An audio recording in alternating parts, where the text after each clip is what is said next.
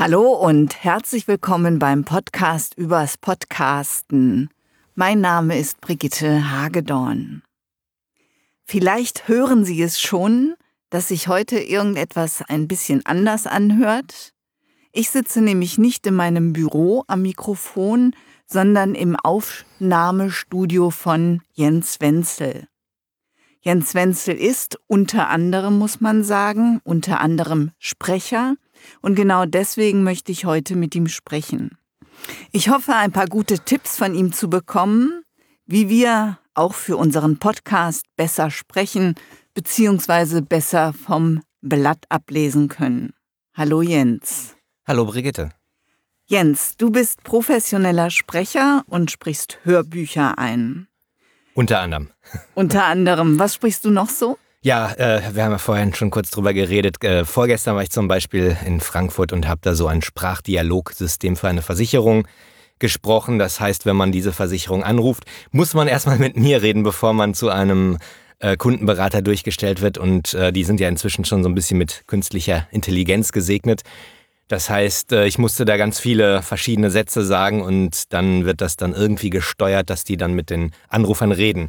Wie es funktioniert, weiß ich nicht. Ich werde vielleicht irgendwann, wenn es dann läuft, da mal anrufen und mit mir selber ein bisschen reden. Und ja, so das war ja sowas zum Beispiel oder ähm, viele Erklärfilme. Also das ist das ist im Moment recht häufig der Fall, dass man irgendwelche, irgendwelche Firmen wollen irgendein Produkt erklären oder eine Dienstleistung und dann gibt es solche animierten Filmchen zu sehen, die dann meist so zwei Minuten lang sind und dann erkläre ich dann den potenziellen Kunden oder den Kunden, wie das funktioniert. So Sendung mit der Maus für Erwachsene in dem Stil.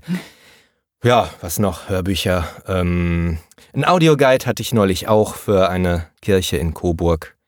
Dann kriegen die Leute mich aufs Ohr und ich erkläre denen, was die da gerade sehen.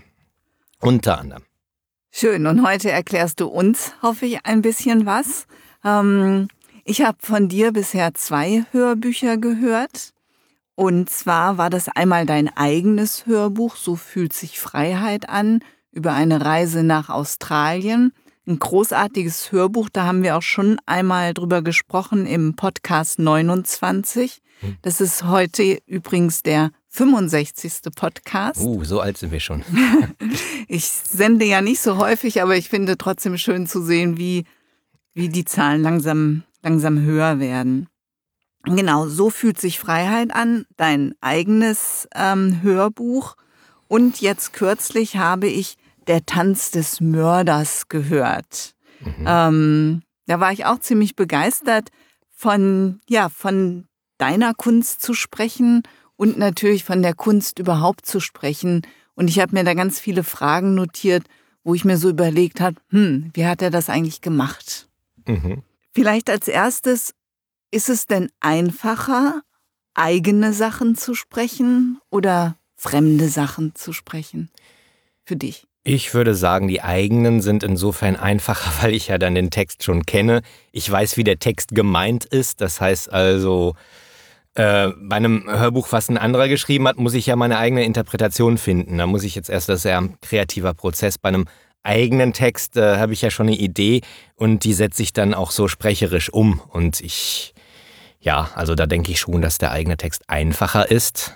Wobei es natürlich reizvoll ist, sich mit einem fremden Text zu beschäftigen, weil man dann sozusagen erstmal von vorne wieder anfängt und äh, Ideen entwickeln kann, während man natürlich auch ein bisschen betriebsblind bei eigenen Sachen ist. Gerade bei diesem, ne, so fühlt sich Freiheit an, habe ich ja alles selber gemacht. Aufnahme, Schnitt, äh, sogar Musik und ja, sogar das Verkaufen mache ich selber. und ähm, irgendwann äh, ist man natürlich betriebsblind und da ist mal Feedback von außen dann wichtig. Ne? Wenn du jetzt einen fremden Text hast, also bleiben wir mal bei dem Beispiel der Tanz des Mörders, das war so eine Kriminalgeschichte, ja, so könnte man es mhm. bezeichnen. So ein englischer Krimi, so einem Stil äh, Agatha Christie, sowas äh, in der heutigen Zeit. Genau, sehr nett, mhm. sehr unterhaltsam und super gut gesprochen, wie ich meine. Wenn du jetzt so einen Text hast, wie, wie gehst du denn da dran? Ich meine, wir als Podcaster, wir sprechen natürlich unsere eigenen Sachen in der Regel, aber wie geht man an so einen fremden Text dran? Liest du das Buch vorher und überlegst dir, also gerade in dem Buch haben ja ungeheuer viel Personal mitgespielt. Ja. Überlegst du dir, wie du die dann gestaltest oder sprichst du sogar mit den Autoren, in dem Fall mit mhm. der Autorin, mhm. über Ihre also, Intention? Das Personal fand ich jetzt noch überschaubar, spielt ja in einem Dorf. Äh, gut, es waren schon einige Figuren drin, aber das äh, hat man natürlich in jedem Buch, dass äh, viele Personen dann auftauchen. Ähm, ja, in diesem Fall war es so, dass ich, natürlich äh, lese ich das vorher durch. Also es gibt so Vollprofis wie, wie David Nathan oder andere, die ähm, das dann prima vista im Studio lesen. Das heißt, sie haben es nicht, zumindest nicht komplett gelesen. Die schauen vielleicht vorher mal rein, gucken, was ist das für ein Stil und wie bedient man das. Und dann sind die einfach schon so erfahren, dass sie das auch äh, aus dem Moment heraus hinkriegen. Würde ich nicht empfehlen. Also nur wenn man viel Erfahrung hat, äh, das so zu machen, weil man weiß ja auch nicht, wie sich eine Geschichte entwickelt. Das heißt schon, schon wichtig eigentlich zu wissen, äh, wer ist der Mörder, vielleicht nicht unbedingt, aber ähm, wie entwickeln sich die Charaktere und wie kann man die anlegen und da mache ich mir dann im Vorfeld Gedanken. Ich schaue mir das an, bei, bei äh, längeren Sätzen markiere ich mir so Betonungszeichen, Pausenzeichen macht man sich rein. Ich kenne Kollegen, die machen das wirklich bei jedem Satz. Ähm, das mache ich jetzt nicht, weil man ist dann auch sehr lange damit beschäftigt, sondern ich gucke halt, welche Sätze vielleicht etwas verschachtelter sind. Da kann man dann sich vorher schon mal Zeichen reinmachen. Dialoge markiere ich mir in unterschiedlichen Farben, damit ich weiß, wer gerade spricht. Weil das ist ja auch nicht immer, manchen, wenn, wenn mehrere Personen dann zusammen reden, weiß man auch nicht immer, wer jetzt gerade spricht. Das ist dann schon ganz gut, wenn man das farblich unterscheiden kann. Dann mache ich mir manchmal Stichpunkte zu den Personen. Was haben die für einen Charakter? Und damit ich auch so ein Bild schon im Kopf habe, wenn ich dann spreche, damit ich weiß, ach, was ist das für ein Typ und kann mich dann da ein bisschen besser reinversetzen. Aber du machst dir nicht jetzt zum Beispiel, dass du dir, ja, ich weiß nicht, Bilder aus der Zeitung ausschneidest und, und dir die Figuren so auf den Tisch legst. das äh, interessante äh, Methode, aber das habe ich noch nicht gemacht. Das ist dann auch, äh, ich sage mal, Hörbuch wird jetzt nicht so gut bezahlt wie zum Beispiel so ein Sprachdialogsystem oder ein Erklärfilm, der schnell gemacht ist, mhm. sondern Hörbuch ist echt, ist eigentlich die Königsdisziplin äh, beim, beim Sprechen. Und ähm, wenn ich da mich da wochenlang noch vorbereiten würde, dann ja, ich muss ja auch wovon leben können. Also man muss schon sehen, dass man das einigermaßen in einem zeitlichen Rahmen dann auch hinkriegt, der vertretbar ist. Du hattest eben gesagt, du markierst dir die die Sprecher, die Stimmen, die Dialoge nach den Personen. Ähm, ich höre relativ viele Hörbücher und da merke ich eben auch manchmal, der Sprecher hat es nicht geschafft, jetzt umzuspringen von der einen Stimme in die andere. Hm. Ja, wie, es, wie, hm. wie, wie macht man das überhaupt, so schnell in verschiedene Stimmen zu sprechen? Und es sind ja nicht nur immer männliche Stimmen, die du sprichst. Du sprichst ja auch Frauen, du sprichst mhm. alte Frauen, alte Männer, junge Frauen, junge Männer, Kinder. Mhm. Wie kannst du so schnell in deiner Stimme umspringen? Ich habe das schon als Kind äh, gemacht mit meinen Stofftieren, so Radiosendungen mit einem Kassettenrekorder sozusagen selber produziert die jetzt außer mir selber und vielleicht Freunden keiner gehört hat, aber äh, dass man dann schon mit verschiedenen Stimmen, meine Stofftiere hatten verschiedene Stimmen und, und äh, dass man da schon als Kind äh, äh, so gespielt hat. Und ähm, einer meiner Helden ist ja Stefan Kaminski, der sowas live auf der Bühne gemacht hat, macht er leider im Moment nicht mehr. Kaminski on Air hieß das. Der hat zum Beispiel von äh, Richard Wagner Ring des Nibelungen, hat er als Hörspiel umgesetzt, als Live-Hörspiel, spricht alle Figuren selber macht selber Geräusche, hat dann, also es gibt da vier Teile ja davon. Und dann hat er verschiedene Musiker schon dabei, aber er macht auf der Bühne wahnsinnig viel mit der Stimme und das äh, finde ich immer faszinierend, so alleine so ein ganzes Hörspiel zu machen. Und äh, vielleicht kommt es so ein bisschen daher, dass man einfach Spaß dran hat. Ne? Es macht ja nicht jeder Sprecher das und auch nicht jeder Hörbuchhörer mag das vielleicht, dass jetzt eine Stimme zu sehr äh, verstellt wird dann bei den verschiedenen Figuren. Das hat Rufus Beckert wahrscheinlich bekannt gemacht mit Harry Potter der ja ganz viele verschiedene äh, Stimmen dann drauf hat und ähm, ja, bei, ich sag mal, eher konservativer Literatur oder bei den Klassikern wird man es wahrscheinlich dann nicht so extrem machen. Und ähm, ja, es hängt natürlich immer vom Buch ab, was man macht. Äh, generell das Umschalten, wenn man jetzt einmal weiß, wie spricht der. Ich habe ja da diesen Pfarrer, der hat etwas eine etwas rauere Stimme, der hat ja auch so, ist ja dem Alkohol auch recht zugeneigt. Genau, und, bei ähm, Tanz des Mörders. Genau, bei Tanz des Mörders. Und ja, äh, mir hat auch der vom Verlag gesagt, ja, also eigentlich habe ich mir den anders vorgestellt, aber ich finde es auch gut, so wie du es machst, mach so. Ne? Und ähm, hatte ich dann auch die Freiheit, das so zu, anzulegen. Klar, das, der ist jetzt ein bisschen klischeehaft vielleicht, aber ähm, es ist ja auch so ein, so ein leicht geschriebenes Buch. Ich finde, da passt es dann auch. Ne? Man muss halt aufpassen mit, mit Klischees bei jetzt, ich sag mal, schwerer Literatur oder so. Da muss man halt vorsichtiger sein, was man da macht. Ich fand, er entsprach sehr seiner Rolle und eben gar nicht so einem Pfarrer. Ja, der ist ja auch ein unkonventioneller Pfarrer. Genau. Der ist genau. ja, also Religion kommt da auch wenig drin vor. Der ist ja auch erlöst ein Kriminalfall. Er spielt gerne Darts, er trinkt ganz gerne einen und so habe ich mir. Es ist oftmals der erste Impuls. Ich denke, so stelle ich mir den vor. Und wenn dann, in diesem Fall war es ja in Eigenregie aufgenommen, das heißt, mir hat da keiner zugehört, aber ich habe natürlich mit Verlag und äh, Autorin Rücksprache gehalten und äh, hat dann den Segen bekommen, auch die Figuren so anzulegen, sonst hätten die sich gemeldet. Ich könnte mir einen Tanzkurs für Senioren im Gemeindehaus vorstellen, schlug er mit diabolischem Lächeln vor und lehnte sich auf seinem Stuhl zurück. Colin erwog kurz, seinen Kopf demonstrativ auf die Tischplatte zwischen ihnen zu schlagen, hielt sich aber zurück. Ich bin im Ruhestand, Jasper, und das aus gutem Grund, wie ich dir schon mehrfach erklärt habe. Mein Rücken macht nicht mehr mit. Du bist Tanzlehrer, Colin. Das ist kein Beruf, den man einfach an den Nagel hängt. Das ist eine Berufung. Du schickst denen dann eine MP3 und sagst, hört mal rein, so würde ich mir das vorstellen oder wie geht das? Genau, ich habe erstmal so ein Demo aufgenommen und die fanden es gut. Und dann, normalerweise ist es ja doch so, du bist in einem Studio und da ist mindestens ein Techniker, der zuhört. Wenn es gut läuft, gibt er auch noch Regieanweisungen und äh, in diesem Fall war ich dann ein bisschen auf mich allein gestellt, habe dann aber mir dann mit Rücksprache zum Verlag, zur Autorin dann den Segen geholt, es so zu machen, wie ich es mache. Und hinterher hören sie es natürlich alle nochmal zur Kontrolle und geben Feedback und so ist es dann gelaufen. Also ich sage mal so, ein Hörbuch in Eigenregie ist auch äh, kritisch. Also ich würde da auch nicht jeden Stoff machen. Das ist jetzt ein, ein recht leichter Stoff, der ist auch gut geschrieben, liest sich gut und man weiß, wie man das so bedient. Wenn jetzt ich sag mal so, doch anspruchsvollere Literatur kommt, das würde ich wahrscheinlich ohne Regie dann auch nicht machen. Also das ist eigentlich nicht so die übliche Vorgehensweise, das in Eigenregie zu machen. Das war jetzt ein Sonderfall. Okay, und ähm, es gab auch Musik ähm, ein bisschen in dem, in dem Hörbuch. Nur das, das Intro. Nur das Intro. Mhm, Intro und Outro. Und, in, also so und im Outro. Genau, Titelmusik. Genau. Und hast du die auch selbst gemacht oder die, selbst äh, habe ich tatsächlich. Äh, ich bin ja auch Musiker und äh, der Tanz des Mörders hat mich gleich inspiriert. Da so ein, ich habe ja so ein Tango und Walzer Medley dann gewissermaßen als Intro-Jingle ähm, gemacht. Ich hatte diese Idee einfach. Ich habe den Verlag vorgeschlagen, wo ich habe Lust, da eine Musik zu machen. Und ich kenne die, äh, also Carpathia Verlag ist das. Ich äh, kenne diejenigen, die dahinter stehen. Das sind super nette Leute und kleiner Verlag ohne große finanziellen Mittel. Ich habe es denen einfach so aus Spaß angeboten. Ich mache euch noch ein Intro und die haben sich gefreut und ja.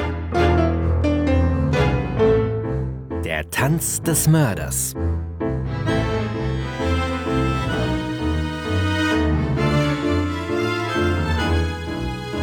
Von Miriam Rademacher.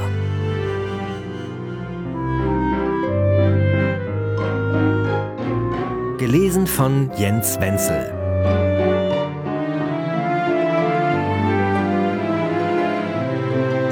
Carpathia Verlag 2018. Ja, das war toll, weil man ist dann auch tatsächlich mit diesen Tango-Takten so ein bisschen in die, äh, ist, ist man noch besser in das Buch reingekommen, in das Hörbuch. Fand ich sehr schön. Ähm, ja, ich fand es sowieso ganz schön. Ich fand es auch schön mit diesen ähm, Kapiteltiteln, immer mit irgendeinem Tanznamen. Mhm. Äh, Dazu muss man, vielleicht ist es interessant zu wissen, die Autorin Miriam Rademacher ist ja auch Tanzlehrerin. Das heißt, sie hat ah. also in irgendeinem Interview hat sie auch mal gesagt, dass doch praktisch, wenn der Protagonist selber auch Tanzlehrer ist, dann muss man nicht so viel recherchieren, ne? sondern kann sich dann auf die äh, Geschichte mehr konzentrieren. Du hattest ähm, eben gesagt, du machst dir dann Markierungen im Text. Hast du da deine eigenen Zeichen oder gibt es da so eine, so eine Zeichennorm? Eine Norm gibt es nicht, also da macht auch jeder, wie er mag. Also du kannst da, ich mache mal manchmal ein Häkchen über eine, eine Silbe, die dann betont wird, ein Wort. Man muss ja schauen, man darf nicht zu viel betonen, sonst kriegt man so einen Singsang in die Stimme. Und man neigt also gerade, Anfänger neigen dann dazu, fast jedes Wort irgendwie oder jedes Substantiv zu betonen und dann hast du so eine Eiermelodie. Und äh, Eiermelodie ist auch ein schönes Wort.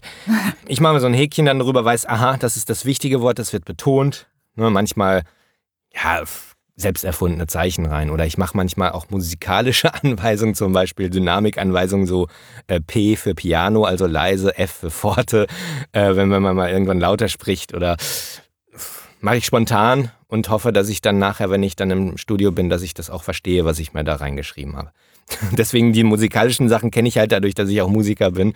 Ansonsten irgendwelche Pfeile und Häkchen, wenn Stimme hoch, Stimme runter, da kann man sich mit Pfeilen behelfen und ja, aber so ausführlich mache ich das gar nicht, weil wie gesagt, die Zeit hat man ja gar nicht, wenn man jetzt wirklich da jeden Satz so äh, akribisch vorbereitet, dann ist man ja tagelang mit beschäftigt. Aber das wäre schon auch zu empfehlen, wenn man jetzt sein Manuskript zum Beispiel für seinen Podcast einspricht, dass man sich da so ein paar Notizen macht und sagt vielleicht ja jetzt leiser werden oder dass man die Betonung markiert, wenn man dann vom Blatt. Liest. Ich empfehle beim Podcast ja eher, wenn man es kann, also ich bin da gar nicht so gut drin, aber freisprechen ist immer, es wirkt immer natürlicher. Man kommt authentischer rüber. Wenn man jetzt was vom Blatt vortragen will, sollte man schauen, dass es klingt, als wäre es freigesprochen. Und das ist die große Kunst. Ich mache ja auch einen Podcast, äh, da hatte ich, das ist glaube ich auch schon jetzt ein Jahr her, meine letzte Folge, einen Nachruf auf den Sprecher und Schauspieler Christian Rode. Und da wollte ich auch erst freisprechen hat dann gesagt, ich rede nur Blödsinn und es geht um einen Menschen, der gerade gestorben ist. Und dann habe ich mir dann noch ein Skript gemacht. Und gut, da, ich mache mir da keine Zeichen mehr rein, aber wer noch nicht so viel Erfahrung hat, äh, sollte dann schauen, welche Wörter betont man, welche Wörter sind wichtig in einem Satz und die zu betonen. Ja, wo setzt man Pausen? Jetzt laut und leise ist bei in so einem Fall wahrscheinlich jetzt äh, weniger wichtig. Das macht man dann eher bei einem Hörbuch, wo jetzt eine Handlung drin ist. Ich bin ja auch kein Freisprecher. Ich, ähm, mir geht es einfach auch immer so, dass ich dann viel kritischer bin mit dem Gesprochenen. Mhm. Und dann würde ich da ewig, ewig lange dran rumschneiden. Deswegen schreibe ich, ich mir, mir so. meine Texte auf.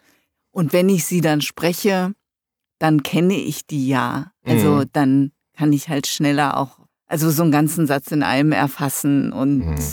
Sagen. Also es ist, ist, auch grundsätzlich was anderes, jetzt so ein Text in einem Podcast, was, was ich weiß ja jetzt nicht, worum es geht, wenn man jetzt ein Beispiel hat, ich mache jetzt einen, einen Wissenspodcast oder so und erzähle irgendwas, zum Beispiel über Musikinstrumente, dann rede ich anders, als wenn ich jetzt ein, ein, Hörbuch spreche, was Fiktion ist, ein, ein Erzähler, ein Hörbuch. Man, man ist ja eine Rolle auch, selbst als Erzähler hat man eine Rolle. Ich bin jetzt der Typ, der die Geschichte erzählt. So, wenn ich einen Podcast mache zu einem Wissensgebiet, Musik zum Beispiel, dann äh, bin ich der Experte und ich rede zu den Hörern. Und da rede ich anders, als wenn ich einen Hörbuchtext spreche. Ne? Also ich versuche einfach natürlich zu wirken. Ich versuche die Hörer mir vorzustellen, wie sie mir zuhören und mit denen zu reden, als wenn ich jetzt hier mit dir rede. Und das ist so die Brücke, über die man da gehen muss. Genau, und das ist eben gar nicht einfach, finde ich, einen Hörer anzusprechen, den man nicht gegenüber mhm. sitzen mhm. hat.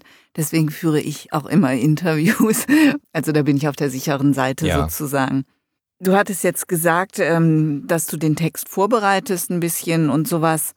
Wie, wie geht man denn mit so Dingen um? Jetzt äh, sagt irgendwie jemand was, also hast einen Text, direkte Rede und dann heißt es, nuschelte er oder nuschelte sie. Ja, ähm, wenn ich das vorbereite, sehe ich das natürlich. Wenn da steht, nuschelte sie, dann mache ich mir da, ähm, ich lasse mir die Texte immer als PDF geben und ich habe so ein Tablet, weil das alles ausdrucken, so einen ganzen Roman ausdrucken, ähm, ist Papierverschwendung und Tintenverschwendung, sondern das mache ich mit dem Tablet, hat auch den Vorteil, es raschelt nicht beim Umblättern. Und dann habe ich so ein Programm, da kann ich mit dem Stift dann mir meine Zeichen reinmachen, meine Markierungen und da kann ich natürlich auch Notizen reinmachen, wenn da äh, irgendwo hinter einem Absatz steht, nuschelte er, kann ich äh, vorne mir nuscheln, Ausrufezeichen hinschreiben und dann muss ich nicht zweimal aufnehmen. Es ist allerdings, äh, ich habe da einen Outtake, den habe ich sogar der Autorin geschickt, weil ich sie dann so ein bisschen beschimpfe, dass sie das erst nachher sagt. Ist ganz lustig. Ich kann ihr den Ausschnitt mal raussuchen. Vielleicht können wir es jetzt hier auch kurz einspielen. Der Karton noch bei seinesgleichen im Regal. Am nächsten Tag sitzt Agatha Summers tot in ihrem Korbstuhl und der grüne Karton ist verschwunden. Und er bleibt es, bis er in deinem Wohnzimmer wieder auftaucht. Was soll ich jetzt denken? Was soll die Polizei denken? Colin hatte langsam und eindringlich gesprochen. Warum kannst du das nicht vorher sagen? Mann! Also nochmal langsam und eindringlich. Ja, wo ich dann erst normal rede und dann die Regieanweisung sozusagen hinterhergeschoben wird und ich mir das im Vorfeld eben nicht hingeschrieben hatte. Und das ist ja nicht schlimm, dann liest man halt nochmal und äh, kann es dann schneiden. Ja, aber man trifft auch oft auf Hörbücher, wo, wo das dann nicht korrigiert worden ist, wo dann der Sprecher offenbar denkt, naja, ist wahrscheinlich schon genug genuschelt.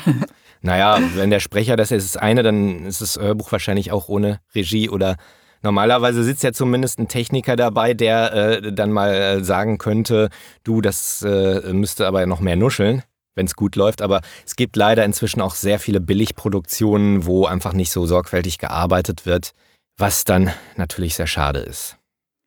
Wie lange kannst du denn überhaupt an so einem Text arbeiten? Also wie lange sitzt du dann hier in deinem Studio und liest? Also jetzt am Tag so sozusagen wie viele Stunden. Das ist äh, in diesem Fall bei Tanz des Mörders war es ja so, dass ich selber produziert habe. Das hat zumindest den Vorteil, dass man sich die Zeit so frei einteilen kann. Es gibt Tage, da läuft es einfach nicht. Ne? Wenn ich merke, ich verspreche mich in jedem zweiten Satz und irgendwie ich komme in die Geschichte nicht rein, ich bin unkonzentriert, dann sage ich einfach, okay, ich mache äh, heute Abend oder morgen weiter. Manchmal sitzt man dann abends da und dann ist auch mehr Ruhe, kein Telefon stört einen und dann liest man schon mal bis in die Nacht hinein. Ich sag mal, so ähm, fitte Sprecher schaffen schon so sechs Stunden am Tag, wobei man dann so, wenn man gut ist, vielleicht drei Stunden Material dann rausbekommt, weil man doch hier und da mal auf äh, eine Pause macht oder ähm, was wiederholt und sich verspricht. Und ja, wenn es gut läuft, schafft man drei Stunden Material und ja, mehr als sechs Stunden am Tag äh, lesen ist dann irgendwann auch äh, ein bisschen viel. ist aber ein ganz schöner Aufwand, dann so eine, so eine Hörbuchproduktion, muss ich sagen. Auch wenn man sozusagen nichts noch mit, mit extra Geräuschen und Musik und hm. Ton macht, sondern einfach nur das, das reine Lesen. Das Lesen ist das eine. Das finde ich immer noch am angenehmsten. Ähm, wenn wenn ich es dann selber schneide, also Grobschnitt ist auch noch äh, kein Problem, da mache ich mir schon, während ich das aufnehme, die Marker rein, wo ich schneiden muss, aber man muss es ja dann nochmal äh, eine Endkontrolle machen. Und äh, wenn man es wirklich gut machen will, dann muss man hier und da auch einen Atma nachbearbeiten oder rausschneiden. Dann gibt es manchmal so Schmatzer, die man immer mal macht beim Sprechen. Die muss man eliminieren. Und wenn es wirklich eine saubere Produktion sein soll, dann ist gerade auch die Nachbearbeitung auch noch nicht zu unterschätzen. Und ja, ein Hörbuch zu produzieren ist schon Aufwand. Wie geht es dir nach dem Lesen eines Hörbuchs? Also wenn du jetzt, bleiben wir ruhig nochmal beim Tanz des Mörders, wenn du so in die Figuren sehr stark reingegangen bist, ähm, nimmt man da dann was mit von den Figuren oder gewinnt man die so ein bisschen lieb? Also ich bin natürlich kein, kein Schauspieler jetzt auf einer Bühne, kann ich mir vorstellen, dass man, wenn man jetzt eine Figur auf der Bühne spielt, dass das natürlich viel mehr noch mit einem macht. Ich sitze letztlich dann in der Aufnahmekabine und, und erzähle einen Text. Und das ist jetzt nicht so, dass ich dann jetzt irgendwie dann nachts noch davon träume, wie ich jemanden umgebracht habe oder einen Mörder gefangen habe. Nee, also Figuren lieb, ja klar, man, man hat natürlich Figuren, die man gerne spricht, aber das ist dann halt eher in dem Moment so und äh, man freut sich nachher, wenn man ein schönes Hörbuch gemacht hat, wenn es denn ein schönes war. Wie in diesem Fall natürlich. Ich gehe jetzt nicht so in die Rollen rein wie jetzt ein Robert De Niro, der sich jetzt monatelang, äh, der sich irgendwie äh, auf eine Rolle runterhungert oder äh, in, in einem bestimmten Beruf sich reinarbeitet. Und das kann man bei einem Hörbuch nicht machen, da ist der finanzielle Spielraum dann zu klein. Würdest du das gerne machen? Also, wenn das Geld sozusagen keine Rolle spielen würde, würdest du gerne bestimmte Bücher sprechen, bestimmte Figuren mal sprechen? Romanfiguren? Also, ob ich ein bestimmtes Buch oder. Äh, genau, ein bestimmtes Buch lesen würdest und dich auf eine, auf eine Rolle mhm. oder auf einen Erzähler vielleicht auch besonders freuen würdest. Naja, ich mag ganz gerne die Zamonien-Romane von Walter Mörs. Ähm, das sind so fantastische Welten, die er da erschafft, aber auch sehr humorig, aber auch sehr, sehr, eine sehr verrückte Fantasie. Und ähm, die hat damals Dirk Bach noch gelesen, jetzt hat es Andreas Fröhlich übernommen, weil Dirk Bach ja irgendwann gestorben ist. Und gut, ich, Dirk Bach, ich habe die nie gehört, weil es äh, ist mir zu, zu extrem äh, anstrengend. Andreas Fröhlich mag ich sehr gern. Äh, und er liest es super und würde ich natürlich nie kriegen, so ein Buch, aber äh, da hatte ich schon mal Lust. Also ich bin kein Fantasy-Fan, aber Walter Mörs hat so ein ganz eigenes Fantasy-Genre erfunden. Das, das wird mir Spaß machen. Also so etwas ausgefallene Geschichten, wo aber auch der Humor nicht so knapp ist und wo einfach sehr originelle Figuren drin vorkommen. Gut, man kann ja auch in einem Hörspiel eine Rolle mal spielen, die außergewöhnlich ist. Das ist dann wahrscheinlicher, als jetzt so einen bekannten Roman zu sprechen. Hast du noch ein paar ganz konkrete Tipps für Podcaster, was die beachten können, wenn sie eben nicht freisprechen oder auch nicht freisprechen möchten, was sie beachten können, um auch wenn sie vom Blatt lesen, oh, das waren jetzt ein schwieriger, komplizierter. Sie sollten einfache Sätze äh, schreiben. Vielleicht fange ich nochmal an.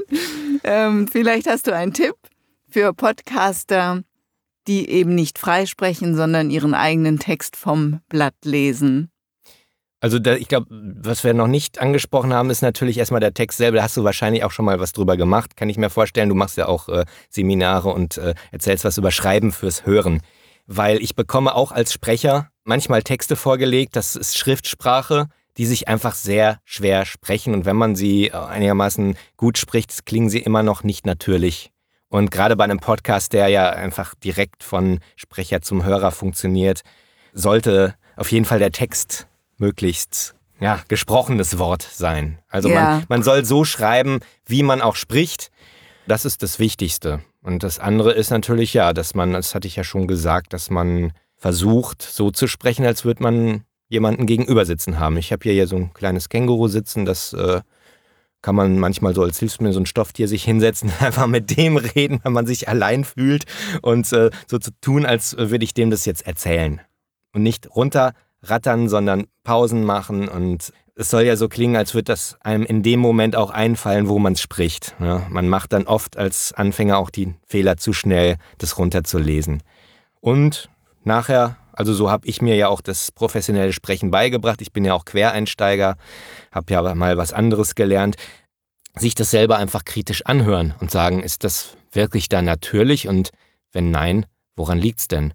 Und mal schauen, was kann ich da verbessern. Liegt es vielleicht, habe ich eine komische Melodie äh, in der Stimme, die ich sonst nicht habe, wenn ich frei spreche. Und ja, da lernt man auch sehr viel über sich selber. Einfach viel aufnehmen, viel anhören und sich selbst kritisch hinterfragen. Super, vielen Dank, Jens. Gerne. Ja, vielleicht können wir ja ein Exemplar verlosen. Der Tanz des Mörders. Oh, können wir das? Ich habe ja meine Belegexemplare bekommen, also ich habe noch ein paar übrig. Wir können gerne ein Exemplar der Tanz des, also es gibt es auf MP3-CD. Äh, falls jemand lieber einen Download möchte, können wir natürlich auch einen, ja, werde ich mit dem Verlag das klären, dass derjenige dann einen Download bekommt. Also ich würde einfach sagen, zwei Exemplare, der Tanz des Mörders. Genau, eine E-Mail an hagedorn.audiobeiträge.de ja, super, da freue ich mich und, auf. Genau, e und dann dazu schreiben am besten äh, lieber MP3-CD. Also die läuft in vielen CD-Playern, nicht in allen. Also zum Beispiel im dem Küchenradio meiner Mutter läuft das Ding. Habe ich jetzt zu Weihnachten geschenkt, weil sie erleichtert, dass es läuft. Ansonsten, wer keine CD möchte, ähm, als Download, kriegen wir das auch hin. Ja, super. Also, schreiben Sie bitte eine E-Mail an mich an hagedorn.audiobeiträge.de. Beiträge mit AE. Einsendeschluss ist der 21. März. Super, Jens, vielen Dank. Ja, sehr gern. Vielen Dank auch für die Zeit, die du dir hier genommen hast und vielen Dank, dass wir hier in deinem schicken Studio aufnehmen konnten. Alle Links zu Jens Aktivitäten finden Sie natürlich in den Show Notes. Zu seiner Sprecher- und Audiodienstleister-Seite, zu seinem Podcast Ohrenblicke und wenn Sie Jens mal live auf der Bühne erleben möchten, dann besuchen Sie Gerührt und Geschüttelt. Das findet im Bühnenrausch in Berlin statt und ähm, dort gibt es einen Cocktail aus Musik, aus Impro-Theater, Kabarett mit Jens und mit Gästen. Außerdem verlinke ich in den Shownotes noch auf einen Kurs von mir. Und zwar hat äh, letzte Woche mein begleiteter Online-Kurs Finden Sie Gehör bei Ihren Kunden stattgefunden, äh, gestartet. Und es lohnt sich noch einzusteigen, denn der Kurs läuft insgesamt sechs Wochen. Das war's jetzt aber auch. Nächsten Monat spreche ich mit Dirk Röttges. Sie kennen ihn auch schon aus meinem Podcast und er hat noch Tipps zum Thema SEO für Podcaster. Auf jeden Fall freue ich mich, wenn Sie dann wieder dabei sind. Eine gute Zeit bis dahin wünscht Ihnen Brigitte Hagedorn. Vielen Dank fürs Zuhören. Sie hörten eine Produktion der Werkstatt für Audiobeiträge www.audiobeiträge.de.